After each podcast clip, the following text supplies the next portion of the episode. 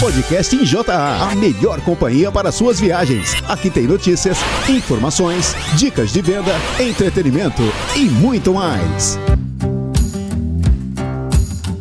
Olá, equipe! Essa semana do mês de maio já estamos próximos de completarmos as cotas dos 40% da primeira quinzena. E acreditamos que muitas regionais vão fechar muito bem esse início do mês. Afinal, a gente ainda está firme e forte na campanha de antiparasitários e conseguindo trabalhar bem a venda do nosso mix. Isso sem falar da campanha do Catofós, que também está sendo muito bem trabalhada por vocês. E acrescento mais, Júlia temos acompanhado inúmeros treinamentos nas lojas parceiras, que certamente fazem toda a diferença para agregar valor em nossos números. Vamos continuar nossa luta diária, afinal, o agro não para! Temos ainda um pouco mais de um mês e meio para o fechamento do segundo trimestre, com muito desafio pela frente. Bora pra cima, pessoal! Somos todos JA!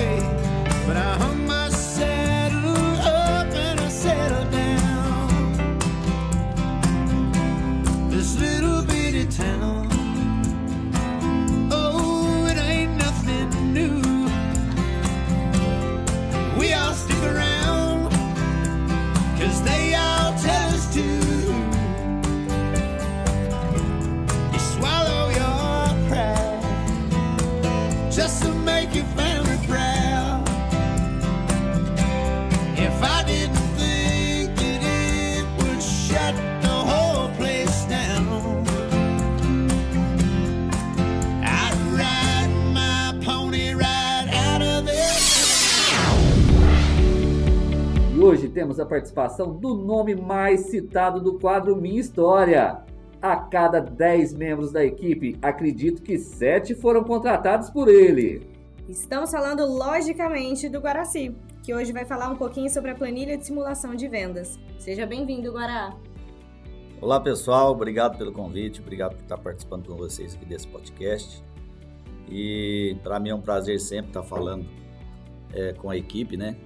A respeito de vendas, que é aquilo que a gente sabe que é o que carrega a empresa, né, no dia a dia, são as vendas, né, o que, lógico, tem toda uma estrutura, uma equipe montada ao redor, né, mas o, o coração da, de toda a empresa são as vendas, né, o faturamento.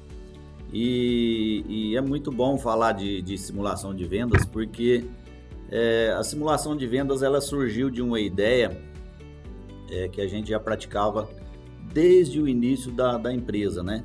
Que foi quando É, no início a gente não tinha equipe, era praticamente eu e depois a gente começou, com o passar do, do, dos tempos, conseguindo contratar alguns membros para a equipe, né? Mas sempre foi por um bom tempo, uns 4, 5 anos ali. Eu trabalhei 4 anos sozinho e, e depois a gente começou a contratar alguns, alguns membros que a maioria deles estão até hoje com a gente, né?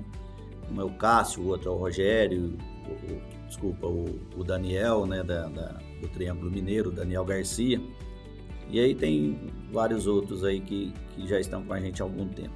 Mas é, no período que eu trabalhei mais sozinho, eu, teria, eu tinha que fazer, é, como diz, tinha que fazer praticamente todas as etapas sozinho, né? Eu tinha que visitar as lojas, fazer as vendas e depois visitar o campo, fazer a divulgação dos produtos, falar com veterinários, fazer treinamentos, participar de eventos, né? Então todas as etapas que hoje a gente faz com, com a equipe faz muito bem feito, é, a gente aprendeu no dia a dia fazendo o, o dia a dia do Você negócio, viveu, né? né? vivi isso daí, né? Então eu para tentar fazer melhores negócios, para tentar é, ser mais assertivo na, na, na, nas negociações, eu comecei a fazer propostas, né? E essas propostas eu percebi que elas davam certo, né? E eu fui cada dia mais me aprendendo a fazer essas, essas propostas, né? Estudando, lendo livros, né? E, e aí a gente chegou hoje a esse ponto de ter uma simulação de vendas, né? Então a simulação de vendas surgiu daí. A simulação de vendas hoje é, é, é, a mesma coisa, são as propostas que a gente trabalhou a vida inteira. Só que quando você é, prepara uma, uma antecipadamente para fazer uma negociação, é, com certeza a gente consegue fazer melhor essa negociação, né? Tem mais resultado. Eu, Exatamente. Eu digo sempre, um, um, jogador de futebol, ele, ele aprendeu a jogar futebol, ele, ele joga todos os dias, o ano inteiro. Se a gente fosse analisar, ele não precisaria de treinamentos, né? O cara que bate pênalti, ele não precisaria ficar treinando bater pênalti. Você vê que o, o especialista em pênalti dentro de um time de futebol, ele fica lá 30, 40 minutos só batendo pênalti, né? Ele, o, o especialista em falta, ele fica 30, 40 minutos só batendo falta dentro de um treinamento. Ou seja, a, as posições, as jogadas, isso tudo são treinados dentro de um jogo, né? Então, então você vai jogar, um time vai jogar com, com um rival, ele treina as posições, quem vai ficar marcando quem, quem vai fazer isso, quem vai fazer aquilo, ou seja, é uma, um condicionamento para aquele jogo. Então, cada negociação é uma, é uma situação diferente. Então, hoje eu negocio com o César é, um, sobre um produto, nós vamos falar de uma forma, a negociação vai ser de uma forma. Daqui 30 dias nós vamos negociar novamente, é uma outra situação, um outro produto.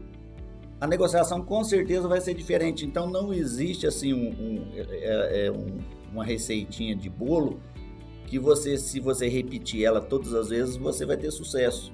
Fora que são pessoas diferentes também. São né? pessoas diferentes, o mercado é muito dinâmico, né? Regiões diferentes. Regiões diferentes é, o mercado muda todo dia, né? A, a, o próprio ambiente, né? Você chega para negociar com, com, com, com o cliente hoje, se ele está no momento bom, se ele é. passou uma noite legal, se ele dormiu bem, se ele está bem com a esposa, se ele, ou seja, se o ambiente daquele cliente está bem, já facilita bastante. Facilita bastante a negociação.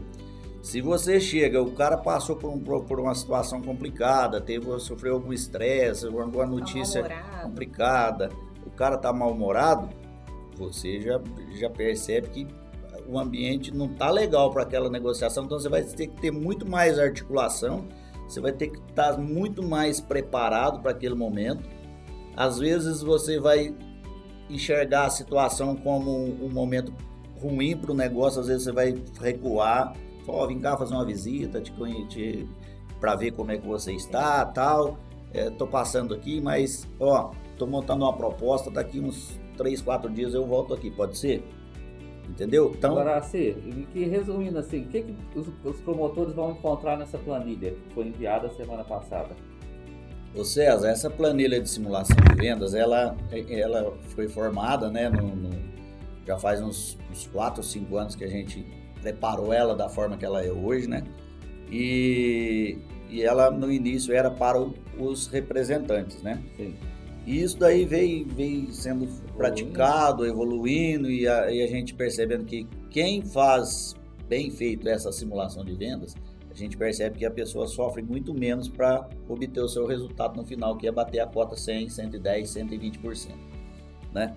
E, e também percebe-se que aquele que não dá importância, ele sofre muito para obter o seu resultado, ou nem obtém o seu resultado com a frequência ideal, que é o, qual que é a frequência ideal? É que você bata a sua cota todos os meses 100%, pelo Sim, menos, né? Bom para todo mundo, né? Bom para todo mundo. Esse negócio de, ah, trabalhei o ano inteiro, bati oito cotas, é bom? É melhor, é, é, bom, né? Mas não é o ideal. Não é o melhor. Não é o melhor. O melhor é o quê? Você tem um compromisso com, a, com o número de, de fazer X por é, número para aquele mês. O ideal é que você bata ele todos os meses. Se ele é, é a empresa entende que que é uma necessidade da empresa tirar aquele número na, na, na em determinada região ou nas regionais é, para aquele mês. Então, se tem uma, uma, uma regional tal, está com 100 mil reais para ser faturado esse mês, é de fundamental importância que o, o, representante e o promotor ou os promotores e o coordenador para as regiões que tem o coordenador assumam o compromisso de trazer esse número para a empresa. Então, esse negócio de acertar 70% a 80% das cotas ao final do mês é bom, é um número legal. Você falar, estou ah, atingindo 70%, 80% das cotas, é bom.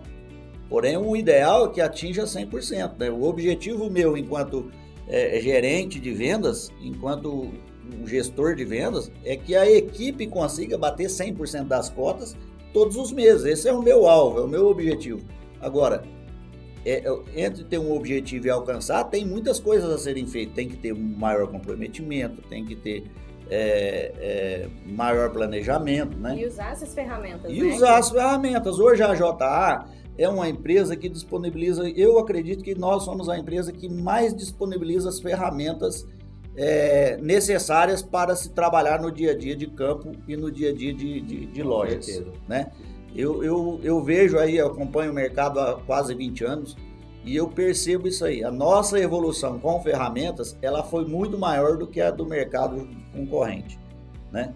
Então, a simulação de vendas, ela veio para ajudar. E o que eu quero que vocês, é, promotores e até mesmo os representantes e coordenadores é, é, compre essa ideia comigo e, e, e, aproxime mais dessa, dessa planilha de simulação de vendas e, e veja isso como uma ferramenta que vai é, somar no dia a dia de vocês, é que quanto mais você estudar o cliente, quanto mais você enxergar as oportunidades, né?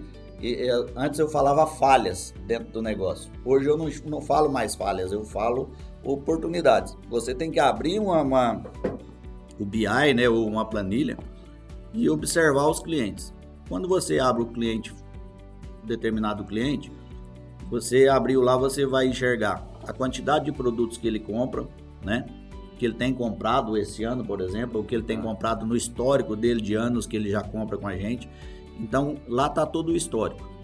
Então você vai pegar é, a quantidade de produtos, né? Ou seja, um mix, né? Que esse cliente está comprando. Se você abrir um cliente e, e, e olha para aquele cliente e ele está há mais de, de dois anos comprando com a gente, ou há mais de um ano, e tem lá meia dúzia, 10, 15 produtos da nossa linha, é uma coisa boa? É uma coisa muito boa, você está evoluindo dentro do cliente.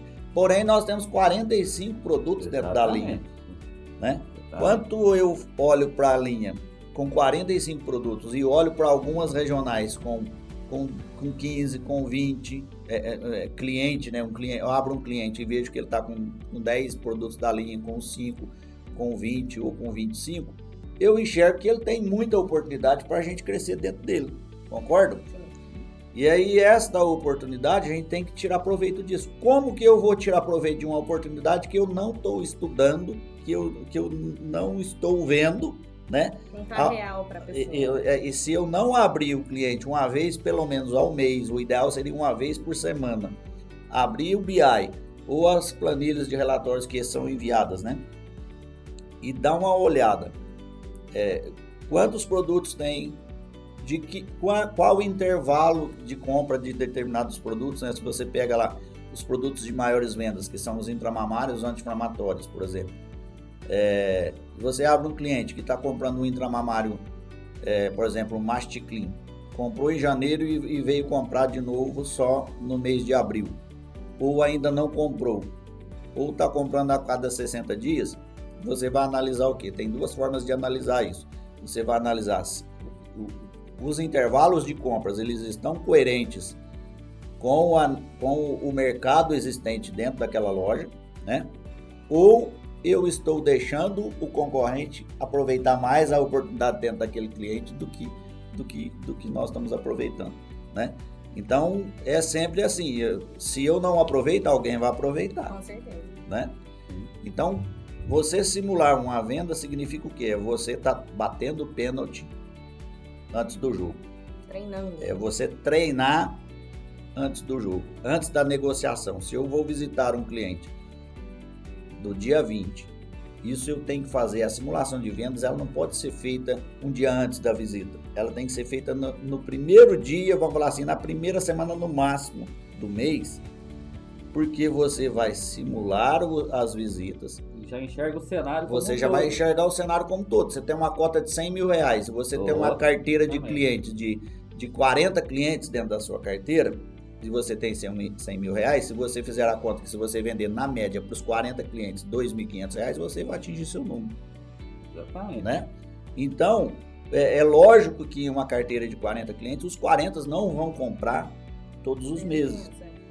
Pelo menos é, é, 30, 25, ou seja, de 20 a 30 clientes vão comprar todos os meses. Então, se eu sei que essa é a média que, do, do, da minha carteira, onde que está a oportunidade? observar quais desses 40 clientes estão dis disponíveis para negociação nesse período, nesse mês de, por exemplo, no mês de maio, né? Então é essa observação. E aí você trazer a observação, eu, eu entendo que esses 25 clientes aqui vão ter condição de comprar este mês. Beleza, esse é um ponto. Qual seria o próximo passo? Quais produtos eu consigo vender para cada cliente desses 25 neste mês, né? Então são pontos que tem que ser, vamos falar, um passo de cada vez dentro da simulação, mas se você não sentar, abrir o cliente, com estudar com calma, de preferência não, é necessário que seja o representante e o promotor, porque o promotor vai dar alguma dica no momento da, da, das falas ali que vai ser importante para o representante. E o representante vai dar uma, uma, algumas dicas para o promotor na hora dele fazer a simulação de vendas dele, porque o promotor entende-se que o promotor, por mais que ele já tenha aprendido, por mais que ele já tenha desenvolvido no ambiente de vendas, ele ainda é um, vamos falar assim, ele ainda é um aprendiz. Nós somos eternos aprendizes, né? Eu, eu digo que a gente vai nascer, aprender, viver muitos anos aqui aprendendo e vai morrer burro. Então, é, o, promotor ele tem muito mais a aprender com o representante do que o representante com ele, mas os dois aprendem ah, na, na troca, troca, de ideias, né? E, e, então o representante ele vai trazer esse, esse conhecimento dele e, e orientar o, o, promotor a fazer a sua parte da maneira que deve ser feita. Então sentem, a minha recomendação é que sentem o promotor e o representante e façam o seu planejamento estudando cliente a cliente, cliente loja, cliente fazenda, e direcionando as oportunidades e ali monta as propostas para cada cliente. E aí você chega no cliente que eu, eu noto o seguinte, César e Júlia, os promotores fazem um excelente trabalho de visitas, vão às fazendas, mas eu noto que as propostas elas não chegam prontas e aí você fica ao acaso. Se der eu vendo, se não na der sorte. eu não vendo, você fica na sorte. E aí esse negócio da sorte não é todo não, dia que ela não, te ajuda, não, né? Exatamente. Melhor não dar chance pro azar, né? Ficou aí a dica, Guaraci. E lembrando que você sabe que essa equipe aqui está sempre à disposição. Guaraci não desgruda desse telefone o dia inteiro, né, Guaraci? O Rogério Terra, Guilhermão também sempre aí dando uma força para vocês. E vamos tocando adiante, porque a JA só tá no metade do voo dela, né, Guaraci? Ainda tem muito que alçar grandes conquistas por aí. Na verdade, a JA agora é que ela tirou os pneus do chão, né? Agora que nós vamos começar a voar mesmo. Assim que é bom. Tem muito tem ainda. Tem muito, né? tem para chegar no, no, no, cruzeiro, né? Que é. é. o que os pilotos falam, né? Na é. posição de cruzeiro, ainda tem muitas, muitas léguas a serem atingidas. Estamos no caminho. Estamos no caminho. Obrigado, Guaraci. Obrigado vocês, Valeu, obrigado, obrigado, Júlia. Volte obrigado, sempre, hein? Cezinha. Valeu. Tamo aí. Abraço. Tamo aí. Abraço.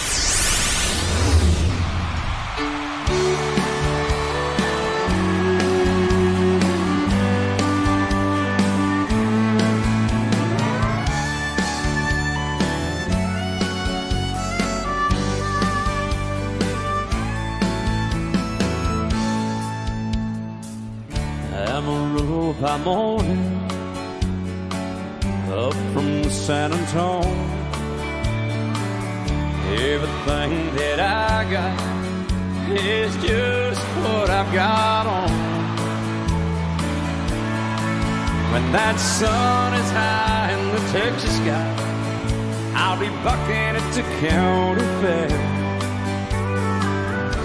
I'm a roll by morning. Amarillo, I'll be there.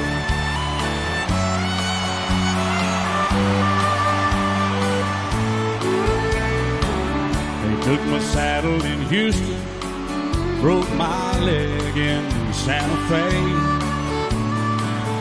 Lost my wife and a girlfriend somewhere along the way.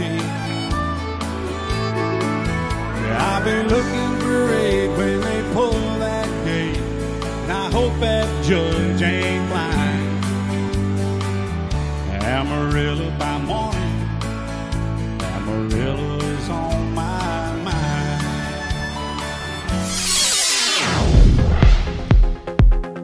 Olá, equipe. É, é um prazer estar aqui no podcast com vocês, né? É, nesse nosso novo quadro aí, que é a JA Convida. E, e hoje estamos com uma presença especial aqui, né? O Dr. Rogério Rabeiro, né? Uh, ele é atualmente diretor técnico da Primore Vet, uma empresa bem interessante e bacana de cursos e consultoria, né? Especializada. Eles têm diversos cursos aí, né? Uh, na área veterinária, inclusive tivemos aí alguns veterinários da equipe que fizeram curso com eles lá, né? E eles são grandes parceiros aí da JA o Dr. Rogério, né, ele é graduado em Medicina Veterinária pela Federal do Goiás e mestre doutor em Ciência Animal e Clínica Cirúrgica Animal também pela mesma universidade, né? Trabalhou na universidade como professor durante alguns anos e hoje está aí à frente da Primori Vet, né? Trabalhando nessa parte aí de uh, cursos veterinários, né? Nessa parte mais empreendedora. Né? Não é não, Rogério? O que, que você me fala aí? Vamos lá, bom dia. Esse é do Eduardo. Bom dia para você, bom dia a toda a turma da JA. É sempre um prazer estar falando com vocês, né? Eu costumo dizer que parceria é isso, né? É tá junto o tempo todo, né? Nos momentos difíceis, nos momentos agradáveis também, num bate-papo desse. É, já mais ou menos já está fazendo uns dois anos, né, Eduardo, que a gente está nessa parceria, fazendo semeadura, é, sempre é, é testando, aprovando os produtos da JA Saúde Animal em desafios muito grandes. A Primorivet é uma empresa de curso e consultoria, né? Eu trilhei o caminho da docência, da pesquisa, da extensão durante muito tempo, muitos anos, né? É, mas hoje à frente da Primorivet num desafio um pouco diferente. Hoje a Primorivet é uma empresa que a gente trabalha mais com cursos em diversas áreas, a reprodução, na clínica e cirurgia, mas o nosso, nosso foco sempre grandes animais. Recebemos alguns colegas da JA, que é sempre um prazer tê-los aqui, né, trocando ideia, trocando experiências, e é, é isso aí. Os desafios nossos né, são constantes, costumo dizer que a gente que milita em condições de campo, apesar da, da, da ser uma empresa física que tem um local, nosso trabalho é desenvolvido em situações de campo. Hoje nós fazemos diversas intervenções cirúrgicas na área da, da, da independente da área de, da, da, cirurgia. É, vou dar exemplo aí, a gente vai falar um pouquinho da área da reprodução, né, das acupunctites, enfim, mas com desafios grandes. E nosso objetivo é esse, é levar para o médico veterinário, o próprio aluno recém-formado que está enfrentando esse mercado e cada vez mais desafiador e mais exigente, o que a gente faz e o que tem dado certo, né? Ah, nós temos aí alguns livros, eu tenho 22 livros escritos né, sobre as temáticas diversas. Um deles eu gosto muito, fiquei estou até devendo ele para o Eduardo aí, que é o, é o Memórias de um Veterinário de Campo, meu professor Luiz Franco, em que a gente retrata justamente os desafios, o que, que a gente já fez, e, e chega um determinado momento da vida da gente que é importante a gente retratar justamente isso, né, não só o que deu certo, mas o que deu errado e o porquê deu errado. E esse deu errado, que dá errado muitas vezes a campo, não é por negligência nem por imperícia, às vezes é por uma um pulo do gato que você deixou de fazer, o que era importante, né, uma cirurgia que talvez há uma negligência no pré-operatório, eu sempre bato muito na tecla disso, né, é onde a gente vai, né, tem uma linha, acho que a linha da JA Saúde Animal, ela é extremamente interessante, porque ela aborda tudo o que a gente precisa em relação não só ao pré, como trans, como pós-cirúrgico. É, então, em situações, se o exemplo do Eduardo, a gente estava com um desafio grande de uma égua com a laceração reto-vaginal, uma reconstrução de períneo, que a gente trabalhou em três dias com um pré-operatório bacana, com um Prador, inclusive, né, citando já o nome do medicamento. Eu gosto demais do Prador. Eu acho que o Prador é um medicamento que nos ajuda muito porque ele, é, o resultado dele é muito bom e as sequelas, principalmente em relação às, às agressões gástricas ou mesmo as abomazites nos ruminantes, ela é bem discreta em relação aos outros fármacos. Enfim, nós temos uma linha bacana que a gente pode discutir aí. Não, bacana demais, Rogério. Eu, eu achei legal esse, esse comentário que você fez, né, do, do livro aí, né, que é falar um pouco também dos, às vezes, das falhas, né, das, dos desafios mesmo que tem, né, e eu lembrei de uma situação, por exemplo, uh, o fundador aqui da empresa, o Dr. José Ado, né, ele foi professor também durante muito tempo, né, e inclusive foi meu professor também durante a graduação, né, e ele era, ele, ele era um veterinário, e é um veterinário que ele fala isso também, né, ele, ele comenta às vezes, nossa, um dia acabei matando uma vaca porque aconteceu isso, aquilo, aquilo outro, e os alunos gostavam muito das aulas, porque realmente via que tinha essa, esse, essa sinceridade e esse, esse negócio de ensinar também através das falhas, né? Porque, igual você falou, às vezes não é uma imperícia, uma falta de conhecimento, mas é um, um pulo do gato que só se pega com experiência, né? Então, eh, eu achei interessante esse comentário seu também do, do, livro, que eu acho que isso aí é realmente essencial, né? Para uh, para o ensinamento aí dos, dos, alunos aí, tanto aí do curso de vocês, né, quanto na época que você estava como professor na faculdade, né, eu acho que ensinar através desses, desses pontos falhos também que a gente vai pegando com a experiência, acho que é algo muito importante, né, Rogério?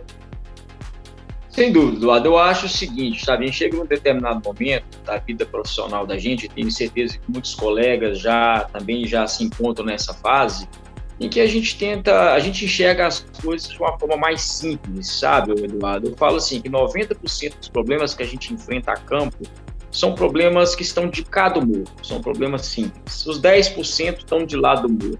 E as pessoas tentem, tentam, na maioria das vezes, enxergar as coisas de forma mais complexa. Eu não entendo que muitas vezes você pega fazendas com alto índice de mortalidade de bezerro, que às vezes é falta de você passar o bezerreiro acima do curral e não abaixo do curral, é adotar uma conduta de cura de umbigo no momento, no momento correto, de forma correta, é a colostragem de forma correta, você consegue reduzir 50% a mortalidade para 6%, aí os outros 6% você consegue ajustar uma qualidade de água e tal, antes da gente é, vamos assim dizer, adotar condutas muitas vezes caras dentro do criatório e muitas vezes o produtor hoje vive numa situação é, extremamente delicada.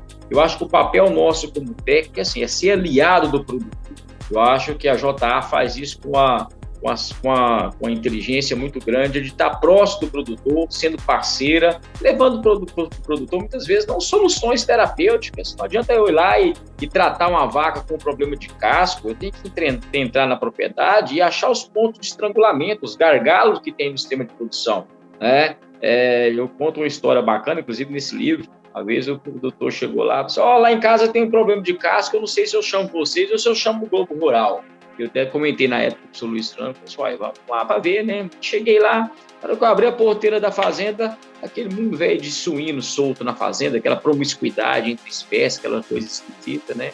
E eu cheguei de fato, tinha problemas de casco, e os problemas, na hora que a gente foi analisar o porquê do problema, tunga penetra, bicho de pé, né?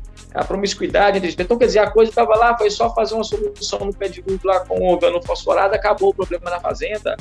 Então, assim, são coisas que às vezes o pessoal já pega lesão em teto de vaca, ah, isso é varíola, e já adota um presídio chamando a agrodefesa, a coisa é, é, é assim, é, às vezes falta isso, né? Falta o conhecimento básico da parasito, é o, é o veterinário chegar e não adianta. Hoje a gente tem que montar no cavalo, ir na guarda, andar no pasto do caboclo, pegar na mão do peão.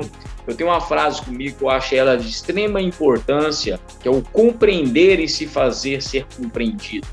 Eu acho que isso é muito importante, inclusive até lançamos um livro, eu e o professor Luiz, justamente com esse dicionário, porque é, eu vou em situações em que eu trabalho com uma mão de obra, que o cara é um zootecnista, ele é um técnico agrícola, é um veterinário. Outra vez eu vou numa, numa fazenda e o peão está lá há 20 anos trabalhando numa fazenda de 20 mil vacas pariteiras e que ele mal sabe escrever.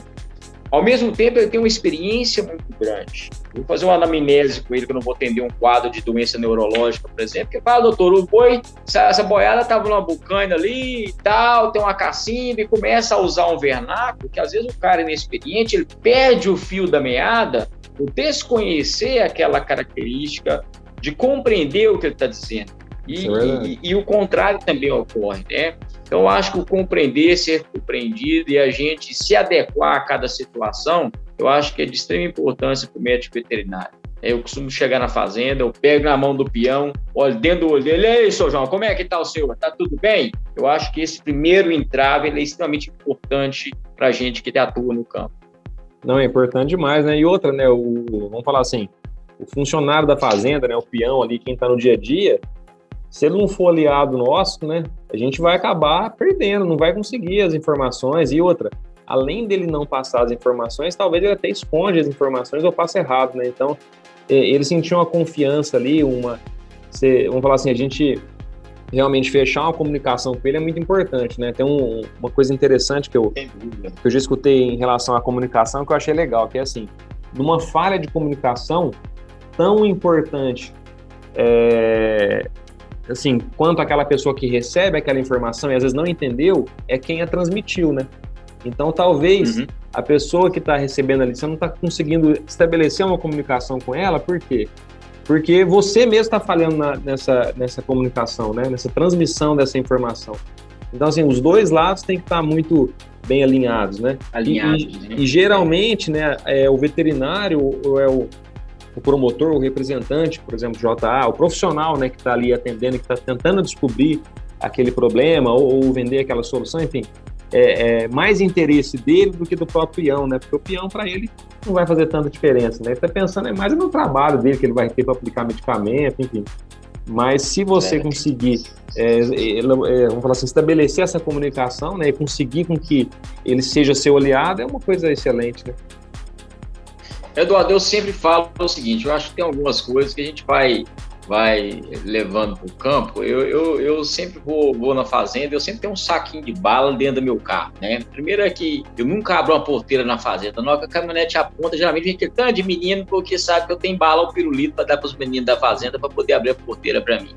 E você começa desse jeito, né? Eu acho que, eu costumo dizer sempre para os cursantes que hoje nós recebemos 90% do nosso público é médico veterinário aqui na Memória. Eu acho que eu fiquei à frente da boiatria Goiás DF durante muito tempo. Uma das dificuldades que a gente tinha dentro da boiatria é trazer o veterinário de campo para dentro dos cursos. Hoje, graças a Deus, a gente tem conseguido isso, trazer profissionais. 90% do nosso público é profissional que busca os cursos da Primore. E eu costumo sempre bater nessa tecla. Eu falo que sempre o mais fácil é nós é que fazemos. O mais difícil vai ficar na fazenda. Então, essa valorização do homem do campo, do peão da fazenda, ela é extremamente importante. Não adianta eu operar um boi de umbigueira na fazenda, eu posso ser um exímio cirurgião, usar a melhor droga do planeta para poder trabalhar no pré e pós-operatório, se a minha mão de obra não trouxer ela para o meu lado.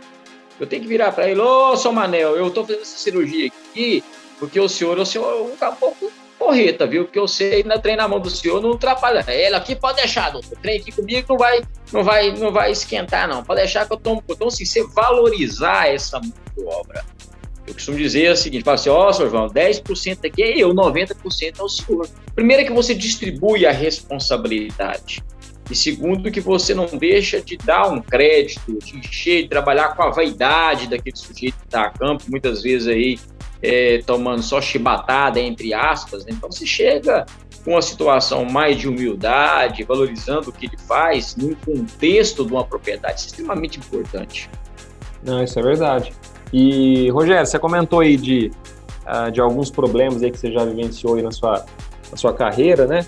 Uh, o que que, nesse tempo de experiência uh, seu como veterinário, o que, que você mais via de, de desafios aí na área de, bovinocultura, né? O que, que, que você me fala em relação a isso?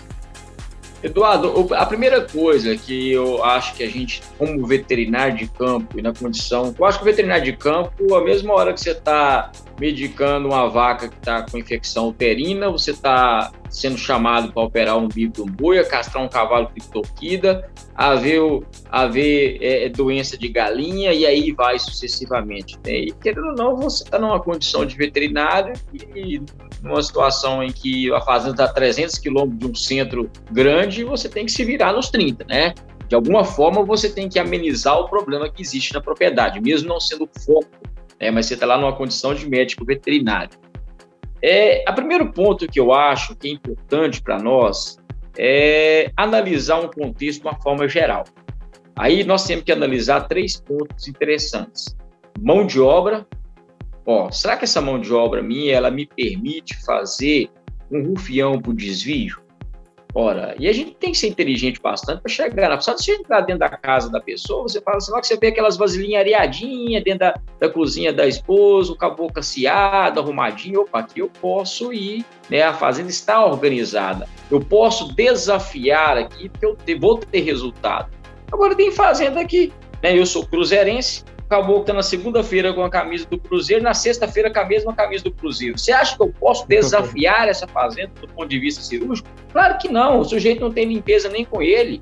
Ele precisa ser trabalhado, essa mão de obra precisa sofrer treinamento para eu poder depois desafiar ela, isso para qualquer tipo de intervenção. É o primeiro ponto, eu acho uma análise da, da, da, mão de obra, e ela é fácil de ser feita, sem humilhar, sem nada, e aí eu posso recuar, opa, em vez de fazer um rupião por desvio, com novo corte, vou fazer uma por aderência, Opa, em vez de castrar, fazer uma herniorrafia desse cavalo com uma técnica aberta, vou fazer com a técnica fechada, o risco de uma peritonite é menor, e assim sucessivamente, né?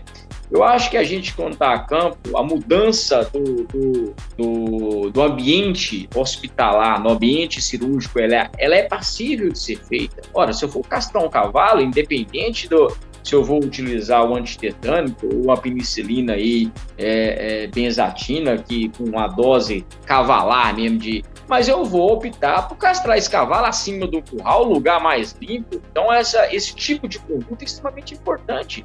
E às vezes nós temos que ter pulso firme para até posicionar. Porque às vezes outro dia eu fui, fui chamado para castrar uma, boiada, era sem boi. Sei lá o que deu no sujeito, o sujeito queria castrar a boiada. Ele queria que eu castrasse os boi e deixasse os boi dentro, dentro do curral, assim, para levar para invernada tudo junto. Eu falei, não, senhor, vamos lá castrar e soltar para o pasto imediatamente. Porque, assim, independente da vacina, independente do medicamento, ela tem um certo desafio que ela não suporta. Ele fala assim, ah, mas eu vacinei com tal coisa, o que, que eu vou usar? O que adianta eu vacinar contra a melhor vacina contra a clostridiose se eu não mineralizo o gado, se eu não tenho cuidado com o osso, se o cacimba está contaminado, se o cílio está tá furado de, de, de buraco de, de tatu, e aí vai, né? Desafio muito grande. Então, acho que esse é o primeiro ponto. Eu acho que a infraestrutura da propriedade também deve ser analisada, né? Eu já, aqui eu acho que é uma das regiões, a gente vai falar aí mais da particularidade do reprodutor do macho, e eu lanço um desafio bacana com a curtite, que às vezes o pessoal fala assim, ah, o bigueira de boi não existe. Eu ontem, anteontem, fui na propriedade com 17 boi de um bigueira, 17. Vixe, então, se coisa. você for analisar isso, muita coisa. Eu, e essa casuística, ela tá aqui para ver. O pessoal sabe dessa aí. O Brenner é um, formou aqui no Goiás sabe que aqui de Goiás para Mato Grosso, essa casuística é muito grande. E não adianta eu querer mexer com boi Nelore a pasto se eu não tiver uma infraestrutura que me permita trabalhar, principalmente que dê segurança para a mão de obra. Né? Então, um brete, um tronco bem, bem, bem bacana. Então, tem que saber o momento de recuar e o momento de prosseguir nas condutas. Né? E a gente se queima, né, Eduardo? Muito rapidamente, a gente queima não só a gente como técnico, como o próprio produto. O próprio produto. Então é isso aí, né? Eu acho que essa análise, ela, ela, ela, ela, a primeira coisa que eu acho que a gente deve pensar, uma análise criteriosa da mão de obra, da infraestrutura da propriedade e que, é, de fato, que o proprietário, o próprio peão da fazenda, de fato, vai querer da gente naquele frente àquele problema. É, mas eu acho que isso que você comentou, o, o Rogério, ele encaixa tanto para quem faz aí atendimentos, né, os, assim, os clínicos e cirurgiões veterinários aí, quanto para os veterinários nossos aí da equipe também, da equipe comercial, né, que trabalha nessa, que tem essa função de oferecer soluções e medicamentos para diversas enfermidades, né? Porque se você uh, colocar, por exemplo, vou dar um exemplo, né? Ah, tá com, tem uma vaca que está com endometrite crônica, né? E a gente indica lá o nosso metrifim. Mas se você vê que o funcionário da fazenda não tem esse, esse capricho, esse cuidado, se você não ganhou ali a confiança dele, enfim, não adianta você ensinar ele a fazer ali um dia e achar que ele vai fazer as outras, as outras infusões nos outros dias, né? Então, ah, não tem um tronco, dependendo assim da, da falta de estrutura ou da, da falta ali de, de, de capricho e confiança ali que o, o funcionário vai ter ali em você, você não vai conseguir ter sucesso também nessa, nesse procedimento e em qualquer outros procedimentos ou, ou utilização de outros produtos também que são às vezes complicações recorrentes, né? Porque a gente estando na fazenda e aplicando, a gente garantiu aquela aplicação, né? Aquela dose. A gente tem que lembrar que a maioria dos tratamentos elas não são com uma dose só, né? Então, uh, isso que você comentou, acho que é muito importante ficar atento, né? Estrutura e os funcionários também, né? Eu acho, sabe, Eduardo, aqui eu tenho, na Primória, eu tenho 21 estagiários. E todos os 21 estagiários, além de participar ativamente das intervenções cirúrgicas, eles fazem pós-operatório, lava banheiro da empresa, aqui não tem disso não, a gente faz muito isso aqui. E eu falo o seguinte, é, hoje eu fui nascido na roça, sou de Minas Gerais, né, é, quando desde cedo aí, agarrado na, no pé do eito, e meu pai sempre falava, para você mandar alguém fazer alguma coisa, você tem que saber fazer. E eu falo muito isso, a questão da lida é, geral na propriedade. Eu falo assim, às vezes eu deixo aquelas prescrições extremamente rebuscadas e eu esqueço que o cara tem mil atividades da fazenda. Vou dar um exemplo, por exemplo, do antibiótico. Ora, se eu for estar com boi de umbigueira, não tem como trabalhar com medicamento de 6 em 6 horas, de 12 em 12 horas. Ah, tudo bem, eu tenho mais eficácia, eu tenho níveis séricos e tal mais, mais interessantes do ponto de vista farmacológico. Tá, mas eu tenho que pensar que eu estou botando um boi de mil quilos no brete, que não é que ele toma uma agulhada de 12 em 12 horas, de 6 em 6 horas. Primeiro que o boi toma um trauma de tronco, Segundo é que o peão não tem tempo para fazer isso, então eu prefiro trabalhar com, por exemplo, com o Vetben, que eu posso trabalhar na benzatina durante 48 e 48 horas. Vou traumatizar esse boi bem, muito menos do que eu trabalhar, por exemplo, com o Gintopen. Né? Opa, agora eu tenho um cavalo que eu posso fazer intravenoso, um animal mais assim. Então, assim, eu acho que essa adequação da gente frente aos desafios e mostrar, botar na cabeça do produtor que não adianta beliscar animal com medicamento, né, benzer, então deixa que Deus cuida. Se não for para você trabalhar num desafio grande, 30, 40 mil unidades de internacional da fração benzatina, então é preferível trabalhar. E isso tem que ficar muito claro para o produtor, né? É, fazer conta para ele, para assim, ó, ou a gente vai para poder ganhar essa briga, ou é melhor não mexer. Deixa eu essa conduta eu tenho que mas faz sentido, faz sentido tem que, tem que saber, né? Tem que saber escolher uma, uma, uma, vamos falar assim, um medicamento que seja eficaz e que também uh, tenha a possibilidade de ser utilizado na fazenda, né? Você comentou, tem situações é, que você pode fazer. E é muito variável, né, né, né, Eduardo? Às vezes é o seguinte, tudo bem, não estou dizendo que eu não vou usar um medicamento, eu não vou usar uma errofoxacina, não vou uso muito no tratamento de diferentes enfermidades, mas aí vem a análise contextual de cada criatório. Eu acho que isso é extremamente inteligente. Eu tenho convicção que muitos colegas aí de vocês aí que estão aí a campo sabem que não adianta é, é, é, é ele deixar lá o AIM para o cara fazer é, de 12 em 12 horas, de 24 em 24 horas, dependendo da prescrição que o colega vai, vai prescrever, que o sujeito não vai fazer. Ele não vai aceitar, opa, opa, às vezes se eu trabalhar numa alongação com 48, 48 horas, às vezes os meus resultados são melhores. Então, essa interpretação, ela vai muito de quem está no campo, está enfrentando o, a, a, o problema e com o olho no, no, no, no, no auxiliar da mão de obra. Acho que é extremamente interessante. Ah, não, com certeza, é verdade, Rogério. E, Rogério, você comentou aí bastante sobre uh, algumas enfermidades aí, né, no sistema reprodutivo aí dos machos, né? E, e eu já, já sei que você tem vários livros aí na, escritos na área, né? Enfim, é uma das, das áreas que você gosta bastante e tem bastante experiência aí é, de trabalho aí. Conta um pouquinho sobre essas enfermidades aí. Pô, Eduardo, eu acho que é, dentre as. É, vamos falar do reprodutor do touro, né? É, nós enfrentamos várias, várias enfermidades que podem comprometer, principalmente causando impotência coeúndia em touros, né? É, que é a, o animal ter a inabilidade, uma dificuldade de realizar a cópula na fêmea. E a gente fala aí desde persistência de fleno, a prepulcial, a fimose prepulcial, a acroportite, os abscessos prepulciais, entre outras variadas doenças. E quando a gente analisa do ponto de vista de, é, é, vamos assim dizer, de ocorrência dessas doenças dentro do criatório, as fazendas de corte, elas merecem uma atenção especial e esses impactos dessas doenças no criatório do ponto de vista financeiro, eles são enormes, enormes. A gente chega aí em fazenda, mesmo com o advento da IATF, que ainda usam os touros de repasse, depois de uma ou duas tentativas de ATF, às vezes você pega aí dois, três meses de estação, em que às vezes a fazenda vai olhar, por exemplo, essa fazenda que eu, falei que nós fomos visitar lá três, há três dias atrás, a fazenda tinha 17 touros portador de acrocutite. Então, o que, que acontece? Chega no final, na hora que vai fazer a palpação ou passar o ultrassom de 35 dias, 40 dias, o resultado é péssimo. E a tendência do produtor é preocupar com brucelose, preocupar com leptospirose, ou com outras doenças da esfera reprodutiva e esquece do touro.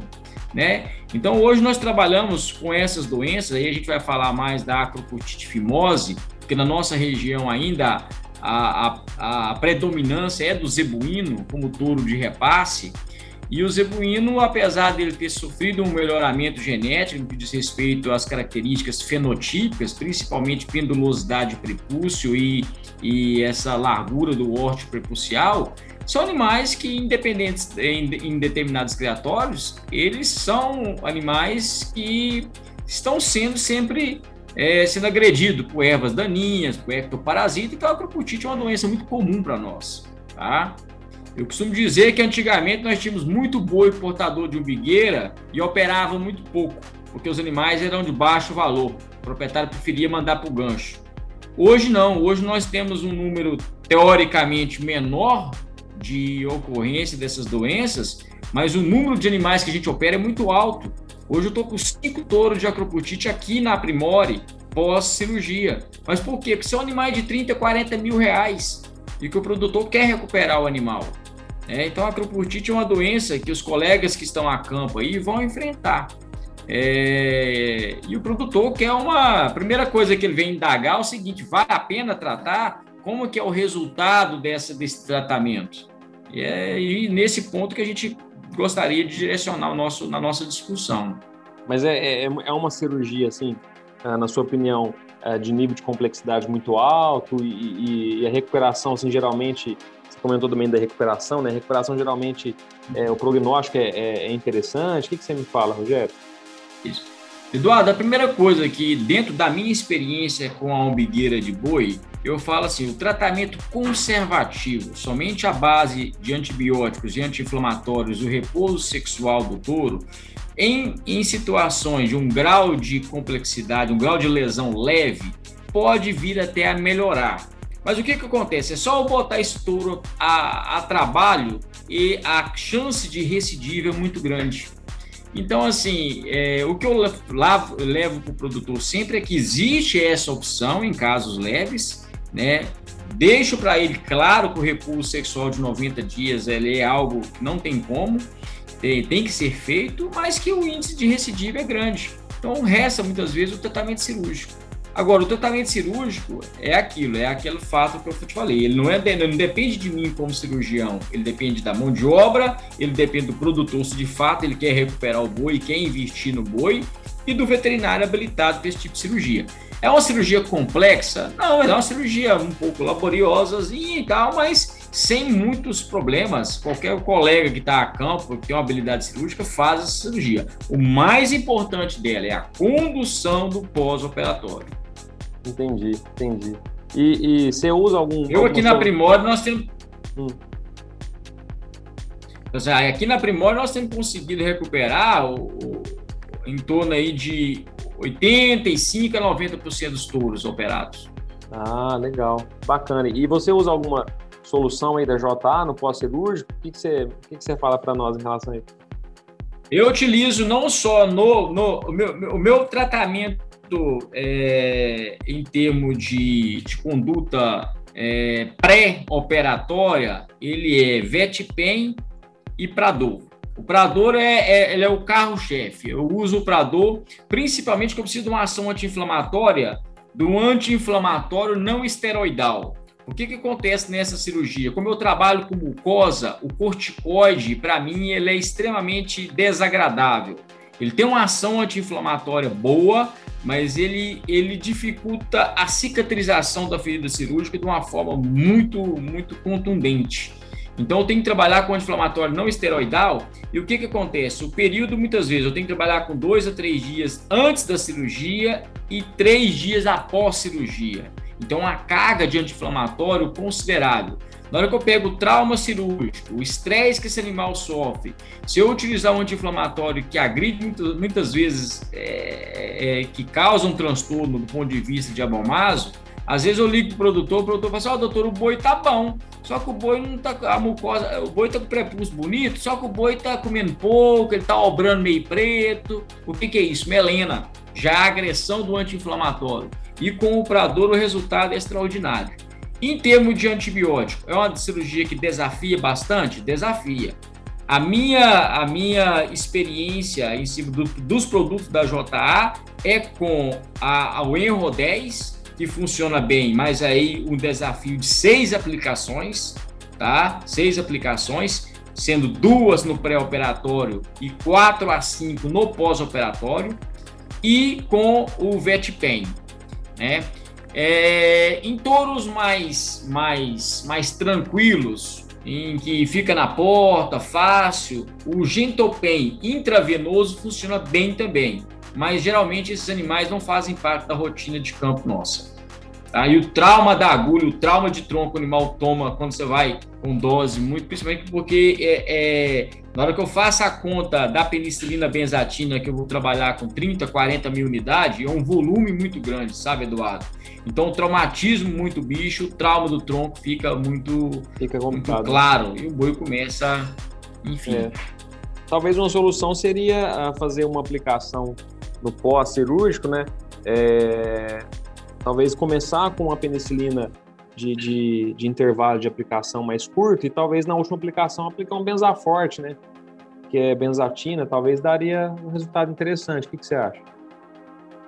Poderia ser, né? É, é, só porque eu preciso de aplicações, pelo menos, que é, é, igual eu te falei, é uma cirurgia do ponto de vista de desafio cirúrgico muito grande. Então, eu tenho que trabalhar com pelo menos quatro a cinco aplicações pós-operatórias. Garantir, então, né? assim, né? é, é, longa, é longa. O desafio é grande. Eu considero aí das, das, das cirurgias que faz a campo com bovino, é a cirurgia que requer uma conduta terapêutica bem pesada.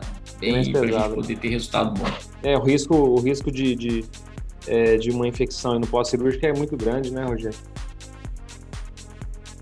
É, é, a gente quando trabalha com mucosa prepulcial, Ainda mais que é uma região ventral, né? O bicho está sempre deitando, urinando, a própria cavidade prepucial, folheto prepucial, é, é, criptas. Quanto mais velho o boi, mais aquelas criptas tendem a se aprofundar e, consequentemente, um ambiente muito propício para o desenvolvimento microbiano, né? Enfim. Eu acho que a qualidade do bom fio, uma, uma, uma, uma conduta de antisepsia, aí onde o veterinário muitas vezes falha, sabe? No preparo do campo operatório, eu preciso dizer que não tem cirurgia simples cirurgia complexa. Se, se, você não tiver um critério é, no que diz respeito ao preparo do campo, até uma escola você pode aí a, a dar problema, desde deiscência, sinusite, enfim, sabe? É, toda cirurgia tem complicação e toda ela tem que ser vamos falar assim, muito bem feita, né, respeitando a técnica e, e ser, ser, vamos falar assim, ser realizada com calma também, né, Rogério? Tem gente que está fazendo o procedimento apressado e tal e acaba uh, colocando aí a saúde do animal em risco também, né? É, sem dúvida são condutas interessantes que a gente tem que é, principalmente saber recuar no momento certo e se for de fato encarar o problema, né? Eu acho que tem que deixar claro para os colegas assim, que a gente tem que usar da inteligência para poder dividir a responsabilidade. Eu costumo dizer que quando não dá certo, acabou que encontra você na fila da Caixa Econômica Federal, cheio de gente, ó, oh, doutor, o treino não prestou, não, né? É assim que faz. Então, a partir do momento que você divide a responsabilidade, opa, é a minha parte eu faço, mas se o senhor não fizer a do senhor, nós não vamos ter. Deixa, deixa deixar a coisa muito clara, sabe, Eduardo? É, isso é uma coisa que eu não abro mão. Não, não, com certeza. Rogério, mas é isso aí. É, eu acho que o bate-papo aqui foi muito bom, né? Se a gente se a gente não ficar atento com o relógio aqui, a gente acaba conversando mais de hora e nem percebe, né? Mas eu acho que, que é isso mesmo. Acho que foi muito, muito legal aí a nossa conversa, né? Acho que o pessoal da equipe que está acompanhando a gente aí também vai gostar. E a gente agradece muito aí, né, a parceria também de vocês. Acho que essa parceria Primore, VET e JA é uma parceria muito produtiva, né? Uh, e isso aí, vamos tocando junto aí esse, essa parceria aí, a gente vai, vai sempre conversando aí. Eu fico extremamente feliz com essa parceria, né, com a amizade que a gente, apesar de não se conhecer pessoalmente, que a gente já tem ela, né, a gente se fala quase que toda semana, e deixar a Primore aí aberta aos colegas da JA, né, quiser juntar uma turma, vir para a Primore, escolher um assunto para a gente poder trocar ideia, já tivemos vários colegas já vieram, principalmente pessoal de Minas Gerais, né, é, deixar isso claro, falar, parabenizá-los pelo sucesso do, do, do, do Procasco. Achei extraordinário o produto, utilizei uma vez, já teve outros colegas me perguntando e, e achei o resultado formidável no animal e vamos utilizá-los e pode prescrever sem medo de ser feliz, tá? Estou muito feliz com a, com a tranquilidade de trabalhar com o Procasco. Não, show de bola, Rogério. Realmente é um produto que o pessoal que está usando está gostando também. A gente agradece muito a parceria aí e um forte abraço. Até a próxima. Abração, até mais. Abração, abração a toda a equipe.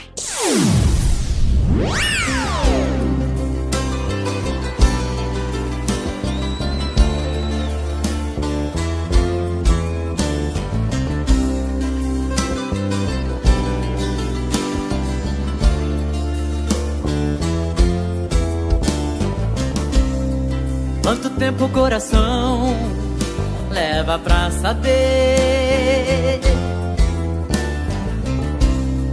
que o sinônimo de amar é sofrer?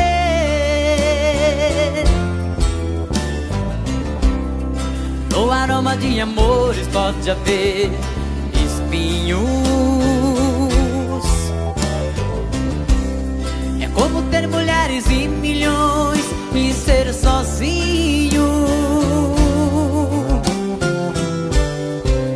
solidão de casa descansar. O sentido da vida encontrar. Quem pode dizer onde a felicidade está? O amor é feito de paixões e quando perde a razão, sabe quem vai machucar. Quem ama nunca sente medo de contar o seu segredo. Sinônimo de amor é amar. Vem revelar ao mistério que tenha fé. E quantos segredos traz o coração de uma mulher? Como é triste a tristeza, mendigando um sorriso. Um cego procurando a luz na imensidão do paraíso. Quem tem amor na vida tem sorte.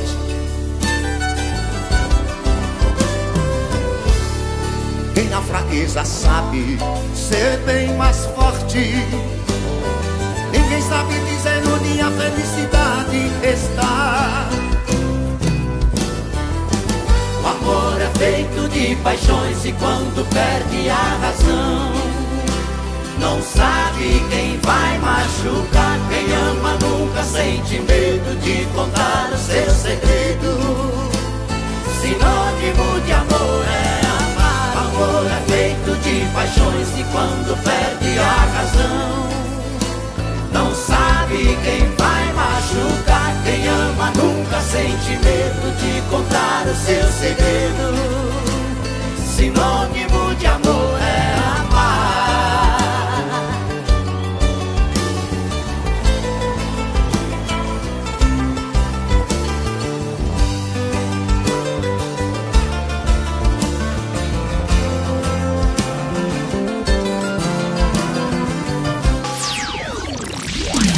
Saiba mais sobre. Com o argumento certo, você vende mais. E hoje no quadro Saiba Mais Sobre, a gente vai lá pro Nortão conversar com a dupla Tiago Santini e Vitor Coelho da RO02 sobre os seus argumentos e estratégias de venda do nosso top 5 Catofós. Vitor, você como promotor, explica pra gente, o que é esse produto? A Cezinha, Júlia, tudo bem? Primeiramente, gostaria de agradecer a oportunidade de estar aqui junto com vocês nesse podcast, falando um pouco aí sobre a nossa vivência de campo quanto ao catofós. Bom, o catofós é um produto da base de butafosfan com vitamina B12, né? Mas para mim, o que, que é esse produto? Para mim, ele é um, um catalisador, um acelerador metabólico, né? É o que ele vai fazer é aumentar o ganho energético do animal aumentando a sua produtividade, né? Sendo ela na carne ou no leite. Então, assim, ele é o produto fundamental na produção dos animais. Quais são as principais indicações? Júlia, a indicação desses produtos seria em toda, todo momento que o animal tem uma necessidade metabólica, uma necessidade de, de ganho, né? Então, todo protocolo de tratamento que eu indico seja de tristeza parasitária, seja de diarreia, a gente indica esse produto porque o animal está debilitado e ele precisa é, de energia para poder ajudar o seu próprio organismo a combater qualquer tipo de doença e até para ele se repor, porque todo animal doente ele deixa de ganhar, né? deixa de produzir. Então, quando eu faço o catofós junto a um tratamento, eu estou auxiliando esse animal para com que ele aumente a sua produtividade e se recupere mais rápido mas eu indico ele sempre em qualquer necessidade metabólica que o animal tenha, que seja numa vacada de leite, precisando aumentar um pouco a produtividade, que seja em índices reprodutivos, né? principalmente em gado de leite. A gente tem aqui em Rondônia uns exemplos muito bons né, de, de, de aumento no índice da IATF com a utilização do catofós e em ganho de peso, onde a gente fez um desafio em uma fazenda aqui e tivemos um excelente resultado de ganho de peso com a utilização do catofós. Então, sempre quando eu quero ter um ganho a mais nesse animal, eu indico o catofós. Como você indica a aplicação desse produto? Quanto à via de aplicação desse produto, é, no meu ponto de vista, depende muito da questão em que o animal se encontra, certo? Ele é um produto que ele pode ser aplicado intramuscular, subcutâneo ou intravenoso. Se eu tenho um animal muito debilitado que eu preciso de uma resposta rápida, aí eu procuro a via intravenosa para que eu tenha um melhor é, desempenho, o um desempenho mais rápido desse animal, desse produto no organismo do animal, certo? Exemplo, uma vaca com eclâmpsia, uma vaca caída, um animal de prova, né? Um cavalo, no caso assim, indico intravenoso.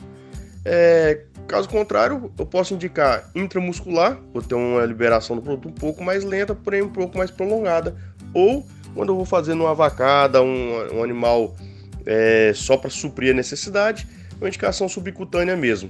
É, um, um grande ponto forte desse produto é justamente as vias de aplicações que podem ser tanto intramuscular, intravenoso ou subcutânea. Quais são os argumentos comerciais usados para promover o catofós no campo? Bom, Cezinho, os principais argumentos comerciais, né? Eu falo até o principal é mostrar a lucratividade que o cliente vai ter com a utilização do catofós, certo? Por quê? Porque vai aumentar a sua produtividade e vai sobrar mais dinheiro para o produtor no final da, da conta, certo?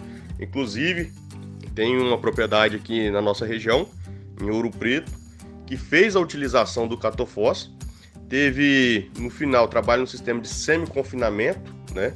Onde se chega a dar até 10 kg de ração por dia por animal. E o pecuarista falou: ah, o animal que come 10 kg de ração por dia, ele não tem mais o que ganhar.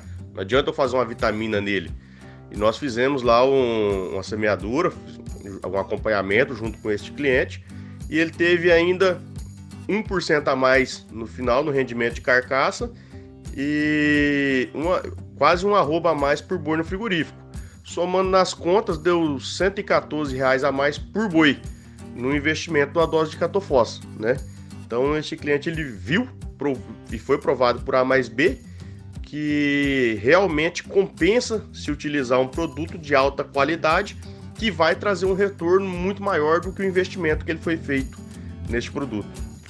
Quais são as principais objeções e contra-objeções? Quanto às objeções, principal objeção que a gente encontra no campo, muitas vezes o cliente quer questionar preço, porque tem um modificador orgânico que tem é, 200 é, itens na composição, um custo muito reduzido, né? E a contraposição que a gente fala para o cliente é o quê? O que, que o animal realmente precisa para se desenvolver? Ele precisa de energia, ele precisa metabolizar mais ATP, precisa metabolizar mais energia todos aqueles micro e macronutrientes que tem no, no modificador orgânico, vai auxiliar o animal alguma coisa? Vai. Porém, o butafosfan, ele vai trazer, ele vai agir diretamente na corrente sanguínea, aumentando a quantidade de glicose na célula, assim gerando mais energia para o animal. E o que o animal precisa para produzir é energia. Então, quando a gente mostra a lucratividade, os resultados, aí todo esse argumento do, do, da concorrência cai por terra. Quais são as nossas vantagens perante os principais concorrentes? Quanto às principais vantagens perante a concorrência, nós trabalhamos com um produto à base de fósforo orgânico, enquanto vários dos nossos concorrentes trabalham com fósforo inorgânico, né? Então, assim, a gente sabe que o fósforo orgânico ele tem uma melhor absorção e uma melhor metabolização do que os fósforos inorgânicos. E geralmente esses concorrentes ainda têm o fósforo inorgânico numa concentração menor do que a nossa. Então, é, com certeza, o nosso produto ele é superior. Por quê? Porque vai dar uma melhor produtividade devido à, no, à concentração de butafosfano que tem no nosso produto. E Tiago, quais são suas estratégias para fazer do Catofós um dos líderes em vendas nacional em sua regional? Olá, Júlia, Cezinha, equipe JA na veia, todo mundo bem? Então, Inserir o catofós aqui no mercado de Rondônia não foi nada fácil, mas graças a Deus nós estamos colhendo os frutos de um trabalho realizado no, nos anos anteriores, né? A história aqui é mais ou menos assim: nós começamos com de 20 ml, concorrente sempre foi o Catosal, e o Catosal era 10 ml e o nosso era 20, e começamos a ganhar ali por preço, né? E aí logo em seguida nós conseguimos introduzir um pouco do de 100 ml. Só que toda loja tinha o catosal de 100. Nós colocamos o catofós de, de 100 também, ficou ali no, no páreo, só que a turma ainda não confiava no, no, no produto, né? Chegava um produtor, por mais que ele seja, por mais que ele era mais barato, né, no, no, naquele momento do que o catosal, muitos não acreditavam. E aí foi aí que foi a nossa nosso erro, a nossa perdição aqui no nosso caso em Rondônia. O que aconteceu? O catafós de 100 para um, um, tratamento, ah, é uma vaca, duas vacas, é um vermífugo para cavalo, que daí vai entrar como suporte ali. ele ia bem. Só que para o mercado que a gente queria atingir, que era, é, como é que fala assim, vamos falar, fazendo os animais em bica corrida, né, que a gente gosta de falar, ele não entrava por questões de custo. E aí que eu falo que foi o erro. Quando chegou de 250 ml, nós fomos nas revendas para vender né, o catofós de 250 ml e simplesmente o, o lojista falava bem assim, Tiago, o de 100 ml não girou. Se eu comprar o de 250, eu tô ferrado, porque custa muito mais caro. E aí que foi onde eu tive a ideia de começar a trabalhar nas lojas da seguinte forma: vendeu de 20, quando o cara queria o frasco maior, eu não oferecia o de 100, eu já pulava direto para o de 250. E aí que foi a grande jogada nossa aqui no caso. Por quê? Um catofós de 250 ml, a gente conseguia vender ele, vamos fazer um chutômetro aí, a 160 reais o frasco, 170.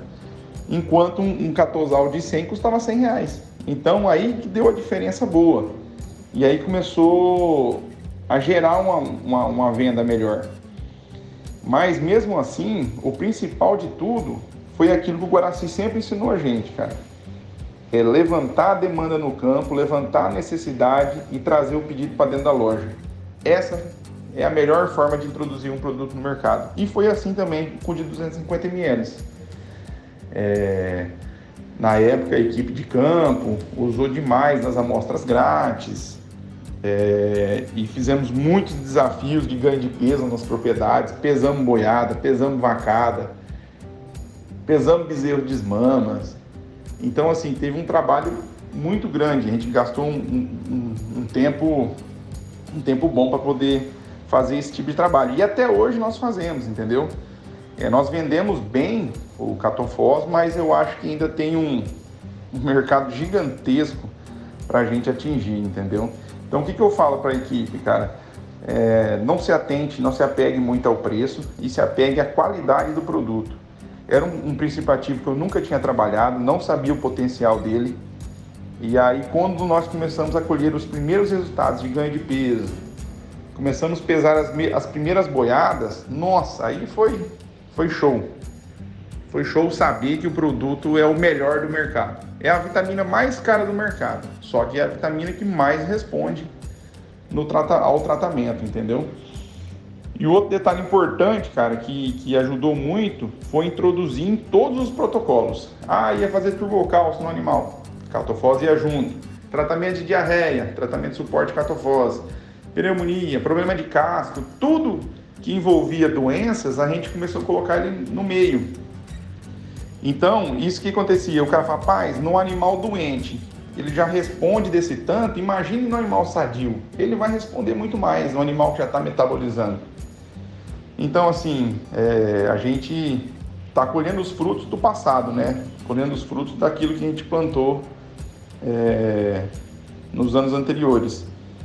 Mas assim, em resumo, cara, é utilizar da melhor forma as amostras, não ter medo de desafio contra qualquer outra vitamina do mercado, fazer com que a equipe de campo levante a demanda, levante a necessidade e leve o pedido para o lojista, que o lojista nenhum vai negar. Ah, levantei 50 frases de catofólio 250 numa fazenda. Você chega com o pedido para o lojista e fala, ó, eu tenho 50 vendido, eu quero 150 no pedido. Lojista nenhum vai, vai, vai negar. E muito pelo contrário, ele vai perceber o tanto que a sua equipe de campo, que os promotores estão comprometidos com, com o negócio dele, entendeu? Outra coisa que é importante, assim, acho que eu, eu contar também para a turma, é a nossa maior venda de, de catofós aqui não é para tratamento, não, para animais doentes, e sim para ganho de peso. É, entrada de trato, entrada de confinamento, refúgio de coxo, é, a gente pegou uma fatia, está entrando uma fatia do mercado aí ATF. Nossos melhores resultados aqui está sendo no D8, na retirada de implante. Então, assim, é igual eu falei, para dar volume tem que aplicar bica corrida. Ah, o cara vai fazer uma vacinação do rebanho todo. A gente tem feito demais essa, esse uso aqui. Faz em tudo. Passou dentro do curral, tá aplicando catofose. Então isso aí é, é importante para pegar uma fatia boa do mercado e fazer volume no produto. César, um abraço, um abraço equipe. Espero que eu tenha esclarecido alguma dúvida ou ajudado de alguma forma. E vamos que vamos. Vamos vender catofós. Fechou? Abraço, tudo de bom.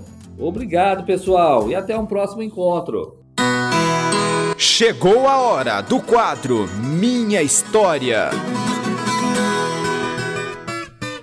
Olha, posso estar enganado, mas acho que já fazia muito tempo que não passava um mineirinho por aqui no quadro Minha História. Hoje iremos conhecer um pouco da trajetória de vida e de vendas do Geraldo Siqueira, da MG16, que engloba, entre outras cidades, a região de Boa Esperança. Seja bem-vindo, Geraldo. Olá, tudo bem, pessoal? É um prazer estar aqui partilhando um pouco da, da nossa vida da JA. É um prazer todo nosso receber você aqui, Geraldo. Como é que tá o tempo por aí? Como é que estão as vendas? Graças a Deus tá tudo bem. É. Tá começando a esfriar, Cezão. Ah. Muito até. Ah. Mas E Geraldo, me... pode, pode falar. Estamos é, firmes aqui, correndo atrás das vendas. E me conta uma coisa. Quanto tempo você tem de empresa? Júlia, eu tô indo para seis anos e meio a partir do mês que vem. Dia 15, para ser mais exato, de junho. Bastante tempo, né? Ah, graças a Deus. E tempo como que surgiu? Pode falar. Foi um tempo muito bom. Muito aprendizado nesse tempo. E como que surgiu a oportunidade de você entrar na JA? Júlia, surgiu através de um grande amigo que também trabalha na JA, que é o famoso Pedro Borges, ou Pedrão, todo mundo conhece. É, eu trabalhei em umas outras empre- empresas e na época eu estava numa fazenda. E o Pedro falou que tinha surgido uma oportunidade na JA para trabalhar na divisa com São Paulo. E aí eu passei meu currículo para ele, ele passou para o Guaraci. Na mesma semana ele entrou em contato comigo, o Guaraci. Aí já agendou uma entrevista. Eu fiz a entrevista com o Guaraci, com o Pedro Pelu. Foi onde eu conheci a JA. Eu já conhecia a JA pelos produtos, mas eu não conhecia ninguém. Aí foi onde tive a oportunidade de conhecer o pessoal. E de lá para cá, graças a Deus, só evolução. Então você já falou que você já tinha experiência em vendas, né, Geraldão? Já, eu já trabalhei mais duas empresas no ramo de medicamento. E como é que surgiu o interesse pela medicina veterinária? Ah, isso vem desde novo, César. Eu sou. Na realidade, eu sou fascinado por fazenda e animal. Cresci, nasci e cresci em fazenda. Né? Meu pai é produtor de, de leite, produtor de, de gado de corte e tem alguma coisa de plantação. Então, eu sempre tive contato com, com a área rural e principalmente com os animais. Tava sempre junto ali, né? Sempre. Isso não, nunca mudou. Até hoje, né? A gente não perde essa, E o interesse pela área de vendas, como é que, que surgiu, ô, Geraldo? Ô César, isso foi até mais interessante, porque eu trabalhei sempre a campo, sempre como profissional autônomo. E, e aí, um certo período da vida, eu andava muito cansado dessa. que a área campo é muito cansativo. E eu tive uma proposta de ir para uma empresa. Aí eu, eu fiz a entrevista né, nessa época e acabei não passando para essa empresa. E continuei tocando a vida. E logo uma outra empresa me procurou. E aí eu iniciei nela, nessa empresa, eu fiquei três anos e meio. E sempre foi na, na região de Minas? Como que foi, assim, sua história? Sempre na região do sul de Minas, né? Eu abrangi uma área um pouco maior nessas épocas, mas foi sempre nessa região do sul de Minas. Nunca saí hum, para a área comercial, nunca saí de Minas. Eu já tá- saí na parte autônoma, mas na área comercial nunca saí do sul de Minas. E falando em vendas, né? Qual que foi essa primeira venda? Qual produto você vendeu? Você lembra disso? Lembro, ou se lembro. Foi justo na primeira semana que eu entrei na empresa. É, nessa, nessa época, a JA estava abrindo muito mercado. Ela trabalhava com atacadista, com, com distribuidor na época, né? E aí e eu entrei para tentar desenvolver um pouco dessa área de, de, de varejo. Até o, a vaga era para o estado de São Paulo na época, só como a gente tinha um conhecimento na área de Minas, o Guaraci resolveu abrir uma vaga para cá. E aí eu fiz uma venda em Três Corações, numa fazenda que eu trabalhava, fazendo São José, antes de trabalhar na JA. E aí a gente conseguiu abrir um cliente e acabou virando um dos maiores clientes na região nossa lá. Olha que bacana. E ô Geraldo, nesses seis anos e meio você pegou bastante mudança aqui na JA, né? Conta um pouco pra gente como que você tá vendo essa evolução.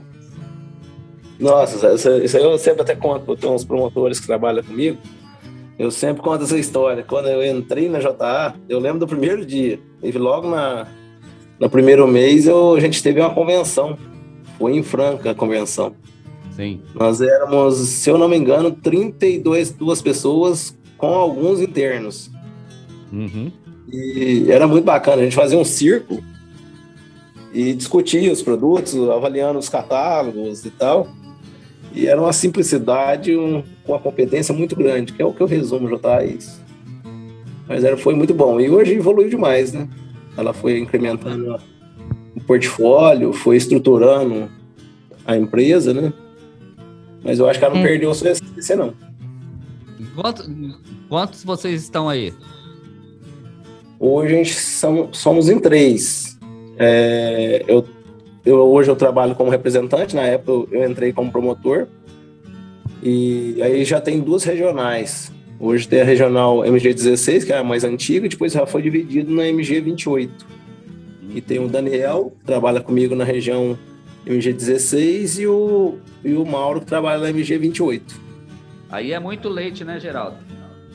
Ah, bastante. É, a maioria é só leite. Tem bastante carne também, mas é bastante leite. Hum, A maioria é leite. 70% é leite. Sim.